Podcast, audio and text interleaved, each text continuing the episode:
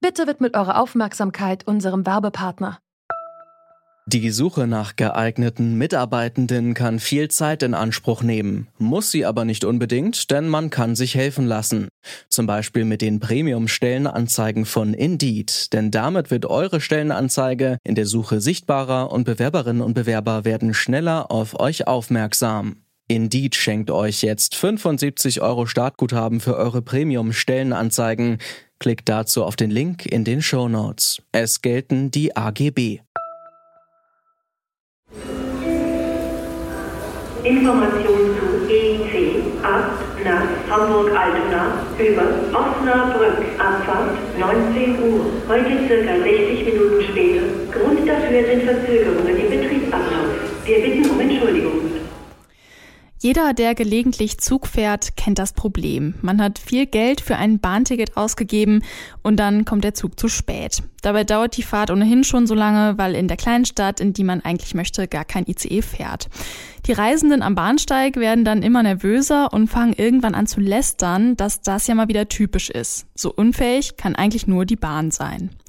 Kaum ein Unternehmen wird so viel und so leidenschaftlich kritisiert wie die Deutsche Bahn. Wir fragen uns deshalb, ist die Bahn wirklich so schlecht wie ihr Ruf? Heute ist der 29. Januar 2020 und ihr hört zurück zum Thema. Ich bin Lara-Lena Götte. Hi.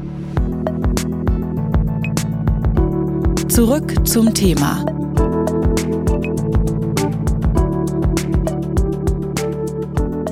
Jeder und jede Deutsche fährt im Schnitt 25 Mal im Jahr mit der Bahn.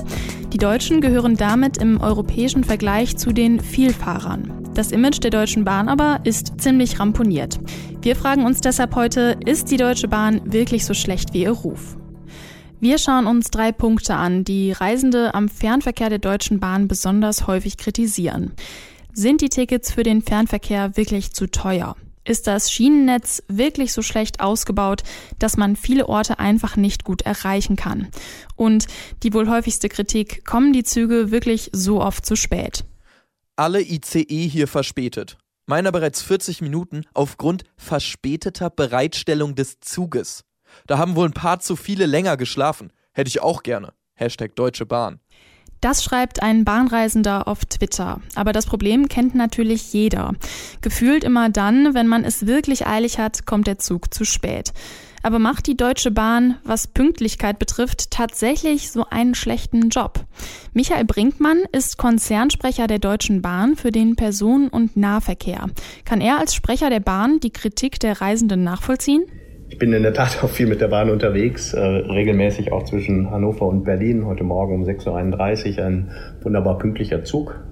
Das ist ähm, natürlich perfekt, dass der jetzt pünktlich war. In der Tat. Also das war äh, genauso ähm, wie das Jahr 2019 äh, an vielen Stellen auch war. Das Jahr 2019 ist ein Jahr äh, gewesen, äh, in dem wir besser geworden sind äh, mit der Pünktlichkeit und das ist auch unser Ziel.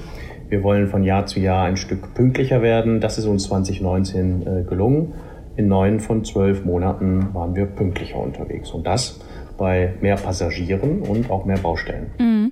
Allerdings kommt ja ein Viertel der Fernverkehrszüge immer noch zu spät an. Warum muss denn jeder Sturm oder jede Oberleitungsstörung gleich zu einem Verkehrschaos führen? Richtig ist, dass die Extremwetterphänomene zugenommen haben und nach allem, äh, was wir wissen, wird dies auch in der Zukunft der Fall sein. Die Deutsche Bahn hat ein großes Schienennetz, über 30.000 Kilometer. Das ist in der Fläche äh, tatsächlich ein, ein gewaltiges Netz, was aufgrund der Dimension äh, natürlich dann auch bei solchen Extremwetterphänomenen störanfällig ist. Ausgefallene Züge, die tauchen ja in der Verspätungsstatistik nicht auf, wenn ich das richtig verstanden habe. Genau, das ist äh, wie bei den ähm, Fliegern.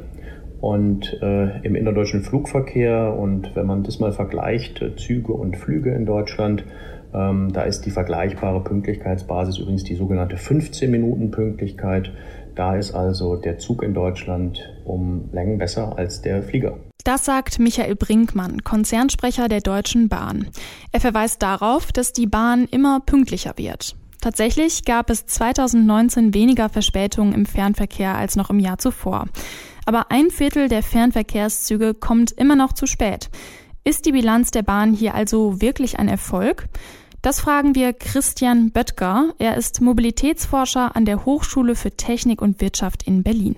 Ja, die Performance in Sachen Pünktlichkeit ist äh, zurzeit nicht besonders gut, wenn man das mit anderen europäischen Bahnen vergleicht. Wohl sicher eher etwas schlechter. Ähm, aber es gibt also auch keinen methodisch einwandfreien Vergleich. Es wird immer die Schweiz herangezogen, aber ähm, wie gesagt, es gibt methodisch Schwierigkeiten und es ist aber nicht so, dass die Bahn also als einzige furchtbar schlecht ist und alle anderen ganz toll. Aber ähm, sicherlich ist es so, dass die Pünktlichkeit der Bahn nicht den Ansprüchen entspricht, die eigentlich die Bürger und Nutzer an sie haben. Die Bahn selbst sagt ja, dass sie immer pünktlicher wird. Gibt es da Hoffnung, dass die Bahn das Problem langfristig in den Griff bekommt? Ähm, ich glaube, wir haben mehrere Trends, die gegeneinander laufen. Ähm, wir haben zum einen den Fahrzeugmangel und dieser Fahrzeugmangel wird inzwischen langsam abgestellt. Also die Bahn hat es viel zu lange versäumt, neue Züge zu bestellen äh, und die bestehende Flotte äh, ist eigentlich komplett überaltert. Aber neue Züge sind bestellt und da habe ich die Hoffnung, dass es in den nächsten ein, zwei, drei Jahren besser wird. Das zweite Thema ist der Personalmangel. Auch da hat die Bahn wohl zu lange geschlafen und da sind Abstellmaßnahmen eingeleitet. Ich denke, auch das wird sich verbessern, wenngleich gerade im Westen und Süden natürlich der Arbeitsmarkt so ist, dass man also kaum noch Leute findet. Ähm, was nicht besser werden wird, ist das Thema Baustellen. Ähm, wenn wir die Bahn ausbauen, wird das zu Baustellen führen. Und es gibt einen weiteren Punkt, das ist das Thema der Regulierung und daran ist also auch nicht die Bahn schuld, sondern letztendlich die Politik. Ähm, es werden immer strengere Regeln erlassen, wie gebaut werden muss und welche Begrenzung es gibt beim Bauen und die führen dazu, dass die Kosten immer weiter steigen und dass immer mehr Züge eben auch ausfallen müssen. Und ähm, ich glaube, es wäre dringend geboten, dass man sich auch diese Regelwerke mal anguckt und guckt, ob man die nicht entschlacken kann und damit die Pünktlichkeit der Bahn verbessern kann. Das sagt der Mobilitätsforscher Christian Böttger. Er hat die Hoffnung, dass die Bahn in der Zukunft pünktlicher wird, auch wenn es noch einige Probleme gibt. Zu wenig neue Züge, Personalmangel und Baustellen, die den Betriebsablauf verzögern.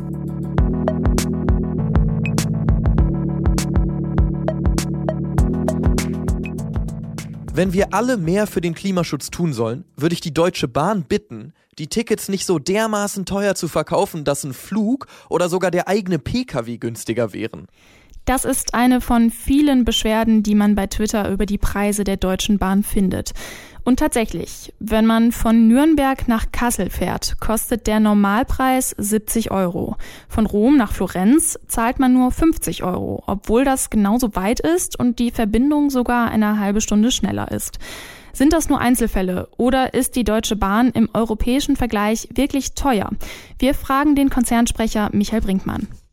Das ist ganz unterschiedlich. Also wenn Sie beispielsweise äh, an bestimmten Tagen in Deutschland äh, von Hamburg nach München für 13,40 Euro fahren können, und das ist jetzt möglich, mit der Senkung äh, der Mehrwertsteuer. Sie können ab 13,40 Euro mit dem ICE in Deutschland unterwegs sein. Das ist der niedrigste Einstiegspreis äh, in das deutsche Fernverkehrssystem seit 1994. Das ist durch die neuen Rahmenbedingungen jetzt äh, möglich gemacht worden.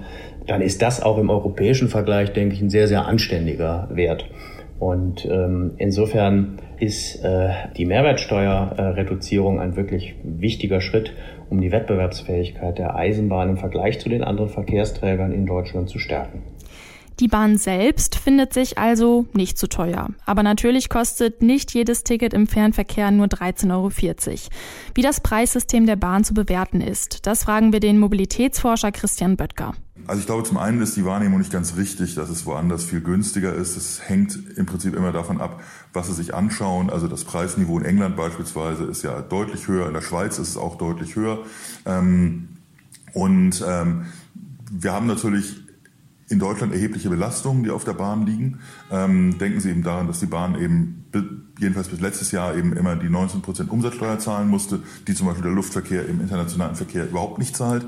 Ähm, dass die Bahn eben ja auch letztendlich Emissionsabgaben zahlen muss, von denen eben andere Verkehrsträger versorgt sind. Solche Regeln haben wir in anderen Ländern teilweise nicht. Aber bei der Bahn können Sie eben auch sehen, dass Sie eben an Tagen, wo die Nachfrage geringer ist, teilweise sehr, sehr günstig fahren können. Äh, also dann eben für 20 und 30 Euro quer durch Deutschland. Also das ist ja durchaus auch ähm, besser als mit jedem anderen Verkehrsträger. Die Preise im Fernverkehr der Deutschen Bahn sind also auch im europäischen Vergleich nicht unbedingt hoch. Übrigens, wer möglichst günstige Bahntickets kaufen will, sollte etwa zwei Wochen vorher buchen. Dienstags morgens um 8 Uhr sind die Tickets am billigsten. Das haben die Mathematiker hinter der Website bahnpreisalarm.de herausgefunden.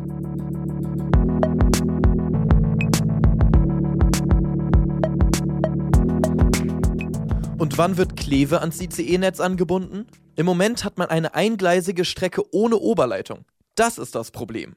Die Regionen werden abgehängt, nicht nur im Osten, sondern überall.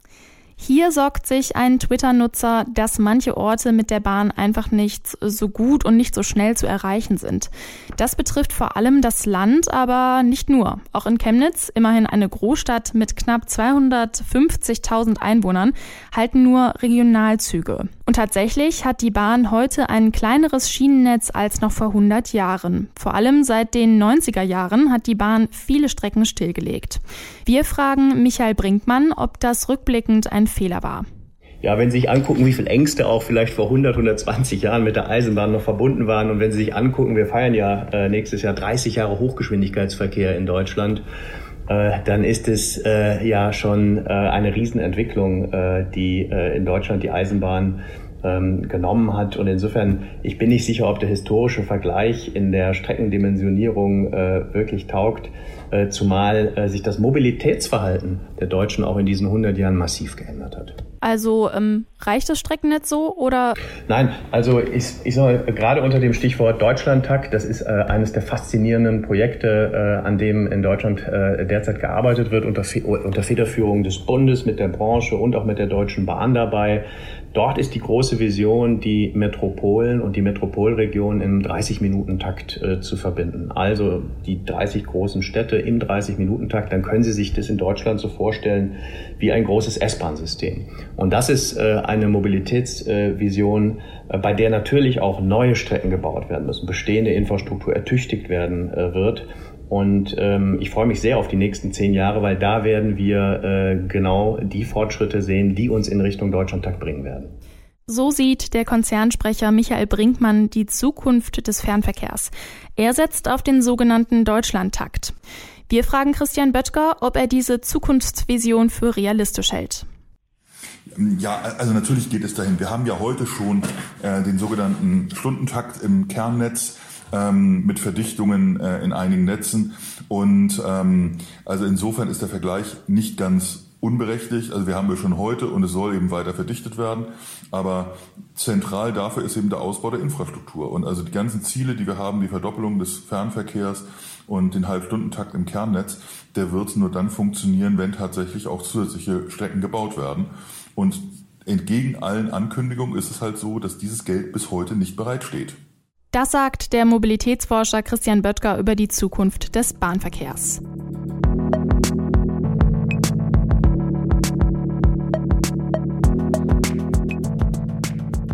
Ihr hört zurück zum Thema und wir haben heute die Frage gestellt, ob die Deutsche Bahn wirklich so schlecht ist wie ihr Ruf. Die Antwort ist, es kommt drauf an. Ja, manche Städte in Deutschland sind nicht so gut an das Fernverkehrsnetz angebunden. Die Bahn muss in Zukunft ihr Streckennetz ausbauen. Schon jetzt gibt es aber viele schnelle und eng getaktete Verbindungen. Die Tickets im Fernverkehr sind nicht unbedingt zu teuer. In manchen europäischen Ländern kostet Zugfahren deutlich mehr und zu Randzeiten gibt es oft sehr günstige Tickets. Allerdings leidet die Bahn darunter, dass Auto und Flugzeug stärker subventioniert werden. Und auch die Frage nach Pünktlichkeit ist kompliziert. Die Deutsche Bahn ist stolz darauf, dass sie immer pünktlicher wird. Trotzdem steht die Bahn hier auch im europäischen Vergleich nicht gut da. Und gerade weil im Moment so viel investiert wird, müssen wir in den nächsten Jahren auch mit mehr Baustellen rechnen, die zu Verspätungen führen.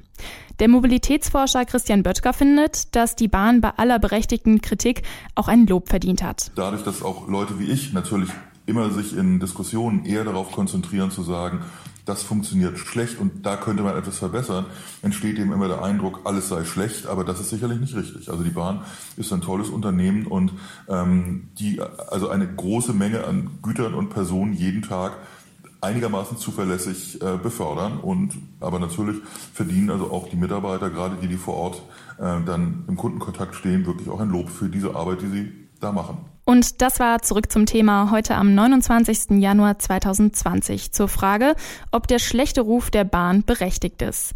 Wenn euch der Podcast gefallen hat, dann abonniert uns doch gerne in eurer Podcast-App. Ich bin Lara-Lena Gödde, danke fürs Zuhören und bis zum nächsten Mal. Ciao. Zurück zum Thema vom Podcast Radio Detektor FM.